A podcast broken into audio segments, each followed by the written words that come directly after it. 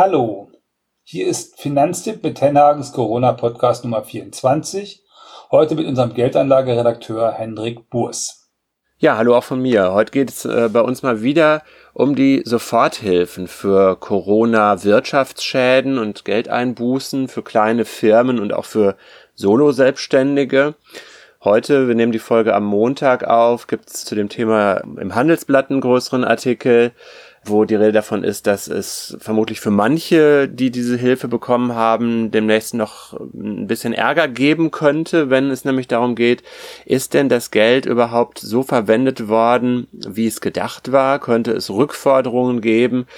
Und um da jetzt der Verunsicherung, die hier und da entsteht, so ein bisschen entgegenzutreten, wollen wir heute mal besprechen, wie kann ich das nachprüfen, wenn ich Soforthilfe bekommen habe, wenn ich ein ungutes Gefühl dabei gekriegt habe. Ja, und so ganz einfach ist das mit dem Nachprüfen leider nicht, weil so im Laufe der vergangenen äh, acht Wochen sich das ein oder andere da nämlich verändert hat.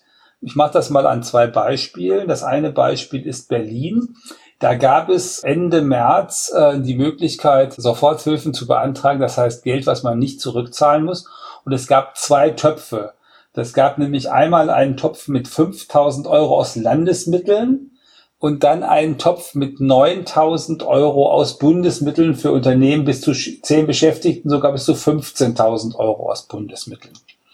Und es war dann so, dass mit den 5000 Euro aus Landesmitteln konnte man als Solo-Selbstständiger auch seinen Lebensunterhalt bestreiten, also seine Miete zum Beispiel bezahlen während das Geld aus Bundesmitteln dazu gedacht war, die Kosten, die man so hat, wenn man ein Unternehmen am Laufen hält, also zum Beispiel Leasingraten, äh, Raten für das Firmenauto, vielleicht auch eine Miete fürs Büro, sonstige Kosten, die so anfallen, die zu bezahlen, aber eben nicht für den Lebensunterhalt äh, zu reichen. Das hat dann äh, das Land Berlin irgendwann Anfang April äh, geändert, aber wer dann sozusagen da früh dabei war, konnte eben auch als Solo-Selbstständiger Geld für die Kosten zu seinem Lebensunterhalt bekommen. Und es haben sehr, sehr viele Leute damals beantragt. Ich weiß, am ersten Wochenende waren es 100.000. In NRW gab es sowas ähnliches. Da gab es die NRW Soforthilfe 2020. Und die ist eigentlich sehr schön strukturiert gewesen, weil da nämlich drin steht, wann kriegt man diese Hilfe, Voraussetzungen dass er sich für den Monat, in dem der Antrag gestellt wird, ein Umsatz- oder Honorarrückgang von mindestens 50 Prozent verglichen mit dem Vorjahresmonat, also März 2020 mit März 2019 ergeben hat, oder das Unternehmen auf behördliche Anordnung wegen der Corona-Krise geschlossen wurde oder die vorhandenen Mittel nicht ausreichten, um die kurzfristigen Verbindlichkeiten des Unternehmens zu zahlen, also Finanzierungsengpass. Daneben gab es aber noch eine wunderbare Klausel, die beim, Bunde, äh, beim Wirtschaftsministerium des Landes NRW drin stand. Sofern der Finanzierungsengpass bei Solo-Selbstständigen im Haupterwerb dazu führt, dass er sein regelmäßiges Gehalt nicht mehr erwirtschaften kann, gilt die Soforthilfe auch dazu, das eigene Gehalt und somit den Lebensunterhalt zu finanzieren. Hm. Das war dann wenige Tage später schon nicht mehr möglich. So, jetzt stehen die Leute da mit zwei Problemen. Die einen stehen mit dem Problem da, dass sie Geld beantragt haben, dass sie äh, dringend gebraucht haben, auch fürs Überleben sozusagen, dass sie aber später eigentlich fürs Überleben nicht mehr hätten bekommen sollen. Da hätten sie dann später Hartz IV für nehmen sollen. Und die anderen, die haben Geld beantragt, vorsorglich, sind einfach schnell gewesen und merken jetzt, sie brauchen das Geld vielleicht doch nicht in Gänze. Genau, über beide wollen wir sprechen und ihr merkt es ja schon an den ersten Beispielen, äh, die wir gebracht haben. Das ist von Bundesland zu Bundesland unterschiedlich. Ist eben in Deutschland die Angelegenheit des Föderalismus. Das heißt, um wirklich sicher zu gehen, müsst ihr schauen, was für Regeln bei euch im Heimatbundesland beziehungsweise da, wo ihr als Selbstständige euren Firmensitz in Anführungszeichen habt, was da gilt. Ähm, da gibt es eben möglicherweise 16 Varianten, aber einige Leitlinien sind dann doch ähnlich. Das liegt auch daran, dass hinter dem Großteil dieser Hilfen der Bund steht und der macht wahrscheinlich in Zukunft, da haben zumindest manche Länder jetzt auch Angst, den Ländern auch ein bisschen Dampf und sagt, ja, wenn wir das Geld für eure Ausschüttung zur Verfügung stellen, dann möchten wir schon, dass ein paar Kriterien eingehalten werden. Das nur mal vorweg. Genau, also eigentlich ist das sozusagen seit dem 10. April spätestens in den meisten Bundesländern so, dass diese Soforthilfen, also das Geld, was man eigentlich nicht zurückzahlen soll, äh, nur für betriebliche Ausgaben dienen soll. Das heißt also alles das, was ihr im Betrieb sonst an Kosten habt, könntet ihr dafür ähm, angeben, könntet ihr damit verrechnen, weil ihr die ja sonst nicht bezahlen könnt, weil ihr, wenn ihr keine Einnahmen habt, aber alles äh, das, was nicht betrieblich ist, dürftet ihr dafür nicht nehmen. Und dann hat. Da gab es auch schon ein Urteil im Mai ähm, vom Verwaltungsgericht Köln. Genau. Äh, das, äh, das Verwaltungsgericht Köln hat jetzt gerade gesagt, da hat nämlich jemand beantragt, diese Hilfen auch zum Lebensunterhalt nutzen zu können. Und hat das Verwaltungsgericht Köln gesagt, nee, nee, der Gesetzgeber hat sich was anderes gedacht. Der hat gedacht, das ist dafür, dass sie wirtschaftlich weiter existieren können, dass sie ihre Firma weiter betreiben können, nicht dafür, dass sie ihre Brötchen bezahlen. Wenn ihr jetzt in so einer Situation seid, dann ist das natürlich also für den Fall, dass ihr damals das Geld beantragt habt und ihr habt alles schön aufgehoben und da steht jetzt äh, da in den Unterlagen, als ihr das beantragt habt, drin, dass ihr das auch für den Lebensunterhalt verwenden dürft. Seid ihr eigentlich ähm, auf der sicheren Seite, wenn ihr denn alles richtig angegeben habt. Das heißt, ihr habt äh, tatsächlich zu dem Zeitpunkt keine Einnahmen gehabt und habt auch nichts gehabt, wovon ihr leben konntet. Die haben sich nämlich damals ja was dabei gedacht mit der schnellen Auszahlung, sowohl also in, äh, in Berlin als auch in NRW als auch in einigen anderen Bundesländern hat man damals sehr, sehr schnell diese Soforthilfen ausgezahlt, weil man gedacht hat, wir können jetzt nicht darauf warten, dass diese Existenzen alle zusammenbrechen. Und wir können es ja hinterher sowieso kontrollieren, weil erstens, wer das Geld bekommt, wissen wir ja, auf welches Konto das gegangen ist. Und zweitens, spätestens wenn der oder diejenige im nächsten Jahr seine Steuererklärung machen muss, können wir das nochmal wieder kontrollieren. Und äh, tatsächlich ist das so, eine solche Soforthilfe also sozusagen muss im Grunde versteuert werden. Das heißt, bei der Steuererklärung im Jahr 2021, die man für das Jahr 2020 macht, ist das als Einnahme anzugeben. Und wenn man denn ganz schlechtes Jahr hat und äh, sowieso nur Verluste gemacht hat, macht das nichts. Dann müsste man darauf keine Steuern zahlen. Wenn man aber irgendwie in der zweiten Hälfte dieses Jahres ganz gut wirtschaftlich wieder auf die Füße gekommen ist, dann wären das ja zusätzliche Einnahmen, für die man hinterher auch Steuern zahlen müsste. Und da kann man das dann auch ganz gut abgleichen. Die vom Finanzamt können übrigens dann auch relativ gut abgleichen, ob denn tatsächlich die Kosten fürs Unternehmen, die man ja von solcher Soforthilfe bezahlt, ob die denn tatsächlich wirklich da waren. Wer also zum Beispiel ein Arbeitszimmer schon seit Jahr und Tag in jeder Steuererklärung angegeben hat, weil man dieses Arbeitszimmer gebraucht hat, der könnte natürlich auch für so eine Soforthilfe dieses Arbeitszimmer wieder angeben wenn ein Solo-Selbstständiger natürlich äh, keinen anderen Raum hat, um seiner Arbeit nachzugehen als sein Arbeitszimmer. Derjenige kann das dann, wenn es äh, schon in den vergangenen Jahren in der Steuererklärung anerkannt wurde, auch entsprechend jetzt äh, bezahlen von dem Geld, richtig? Genau, der kann das jetzt davon bezahlen. Und das ist ja eigentlich auch eine vernünftige Regelung, weshalb das auch interessant ist. Es gibt ja in den letzten, in den letzten Tagen, also die ganze letzte Woche eigentlich immer mal wieder Berichte darüber, über Missbrauch rund um diese Soforthilfe. Aber die Zahlen sind jetzt nicht arg hoch. Heute Morgen hat hier bei einem Berliner Radiosender, nicht bei Radio 1, der Pressesprecher der IBB gesagt, also die Investitionsbank Berlin, das sind diejenigen, die fast 200.000 Fälle von Soforthilfe bearbeitet haben, dass er jetzt 150 Betrugsfälle habe und dass 5000 Leute schon von sich aus gesagt hätten, nee, sie hätten zu viel Geld bekommen und sie würden das zurückerstatten. Und er sei eigentlich ganz zufrieden, weil den Leuten, denen man habe helfen wollen, habe man geholfen. Und den anderen, den ganz schlimmen Fingern, werde man schon auf die Spur kommen. Und man sehe ja an den 5000, die von sich aus zurückzahlen, dass durchaus ein Bewusstsein dafür da ist, wenn man Geld bekommen hat, das man nicht braucht, dass man das dann auch zurückzahlen sollte. Also das ist eher so im 0, Prozent Bereich, genau. dass da wirklich irgendwo was noch unklar ist und selbst da werden ja jetzt Ermittlungen laufen und Stichproben werden auch genommen. Also da gibt es Mittel und Wege, den Leuten auch noch mal ein bisschen auf den Zahn zu fühlen. Stand heute ist das weniger als ein Prozent, genau. Dann gibt es noch eine wirklich schwierige Gruppe, das sind nämlich sozusagen diese so selbstständigen Künstler. Ich habe mir das nochmal rausgesucht. Es gibt tatsächlich eine Statistik vom Statistischen Bundesamt darüber, dass 495.000 Erwerbstätige im Kulturbereich als Selbstständige beziehungsweise Freiberufler oder Freiberuflerinnen tätig sind.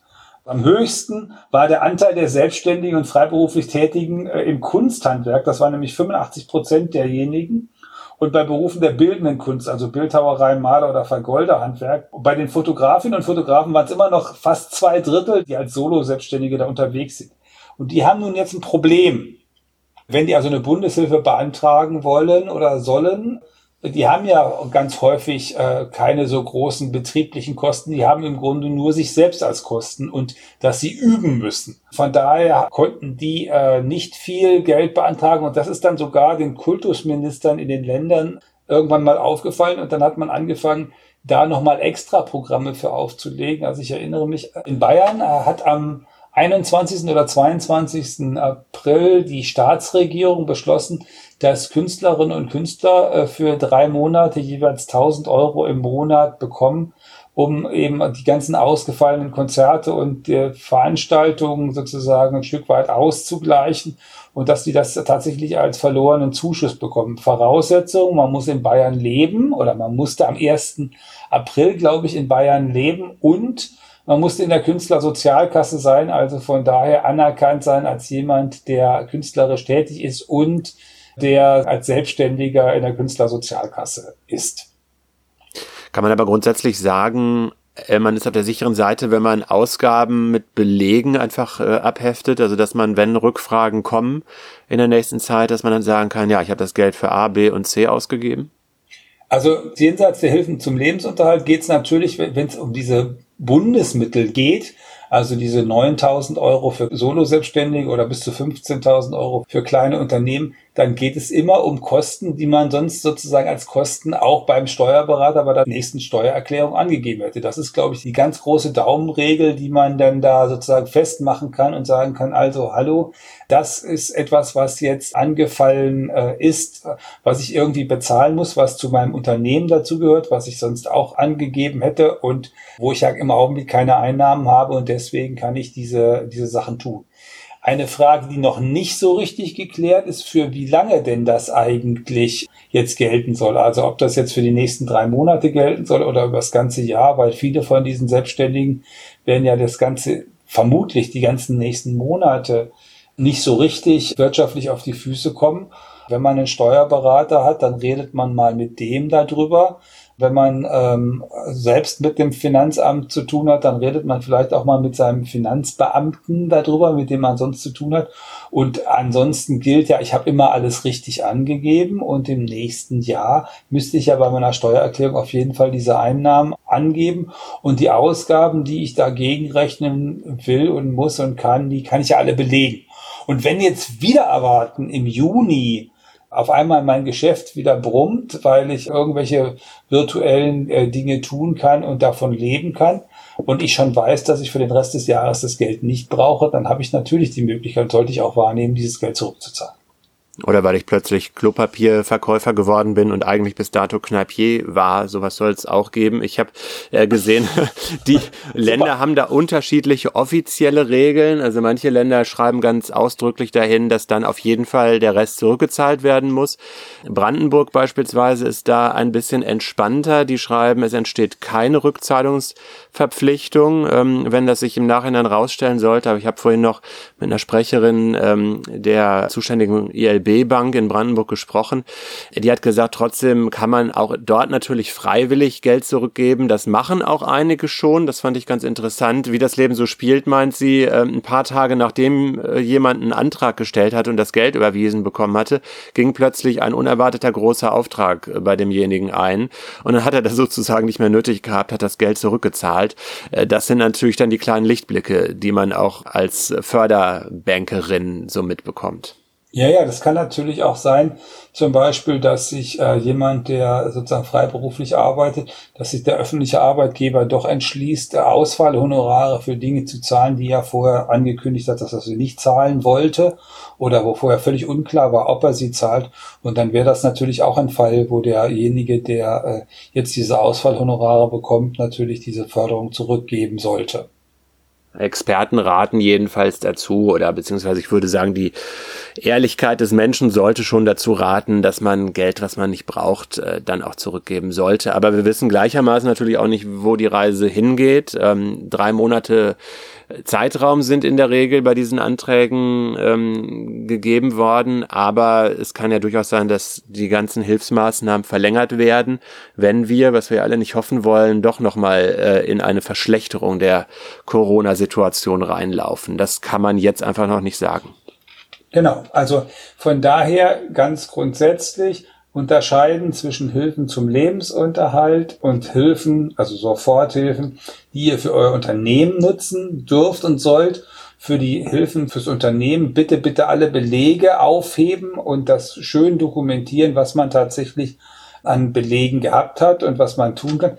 Gucken, ob es in den Bundesländern, gerade wenn ihr als Freischaffende Kulturschaffende euren Lebensunterhalt bestreitet, ob es nicht inzwischen doch das ein oder andere spezielle Programm für euch gibt. Und dann gibt es ganz am Ende tatsächlich nach wie vor eine erleichterte Möglichkeit, an Hartz IV zu kommen, ohne den normalen äh, Wickel, den man damit hat. Also ihr müsst nicht befürchten, dass ihr etwa deswegen umziehen müsst. Ihr könnt das auch leichter beantragen Ihr könnt auch äh, mehr Geld noch irgendwo auf der hohen Kante haben, um euch jenseits dieser Monate abzusichern und ihr dürft auch in der eigenen Wohnung noch wohnen. Das geht alles mit Harz für diese Corona-Ausnahmefälle, was sonst eigentlich nicht geht.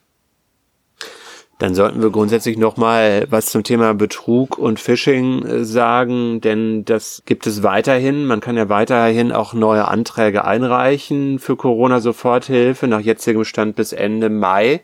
Und aus ganz vielen Bundesländern ist ja zwischenzeitlich gemeldet worden, dass es da nachgebaute Anmeldemasken gab, wo eben Betrüger dann einfach eure Daten abgefischt haben und dann auf der echten Seite geschickterweise ähm, dann selber die Hilfe beantragt haben.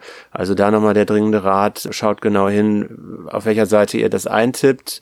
Vertraut nicht auf irgendwelche weitergeleiteten Mails oder Links oder so, sondern geht selber aktiv auf die zuständige Seite der Behörde. Genau, das solltet ihr auf jeden Fall machen. Und auch wenn ihr sozusagen zu einer Rückzahlung aufgefordert werden solltet oder wenn ihr selber von euch aus zurückzahlt, guckt auch da, dass ihr das richtige Konto am Wickel habt. Nicht, dass ihr irgendjemand äh, Geld zahlt, der da nun wirklich keinen Anspruch drauf hat. Es ist tatsächlich so, dass vereinzelt äh, es heißt, dass diese Seiten selbst von Behörden so perfekt äh, aufgemacht sein sollen, dass man es kaum noch erkennen kann. Spätestens aber, wenn ihr eine IBAN eingibt und ihr merkt, die fängt nicht mit DE an, also es ist möglicherweise gar keine deutsche Bankverbindung, solltet ihr auf jeden Fall skeptisch werden und dorthin kein Geld überweisen. Sehr richtig, denn das lockt eben weiterhin auch Betrüger an. Dann haben wir noch ein anderes Thema, was wir hier nochmal kurz ähm, anreißen oder darauf zurückkommen wollen. Uns hat nämlich Hanna eine Mail geschickt an redaktion.finanztipp.de, wie ihr das auch alle gerne tun könnt. Und sie hat eine Anmerkung zu unserer Folge von neulich zum Thema Pflege zu Hause. Ähm, hört grundsätzlich gerne ähm, unsere Sendung, musste sich aber wundern, schreibt sie, dass wir ähm, ja mit einer Unbekümmertheit, wie sie formuliert, darüber gesprochen haben, Angehörige aus dem Pflegeheim herauszuholen. Sie schreibt, es ist für die meisten Familien sicher keine einfache Entscheidung, jemanden überhaupt erst ins Heim zu geben. Oft übersteigt das eben zu Hause zu pflegen die Kräfte aller Familienmitglieder.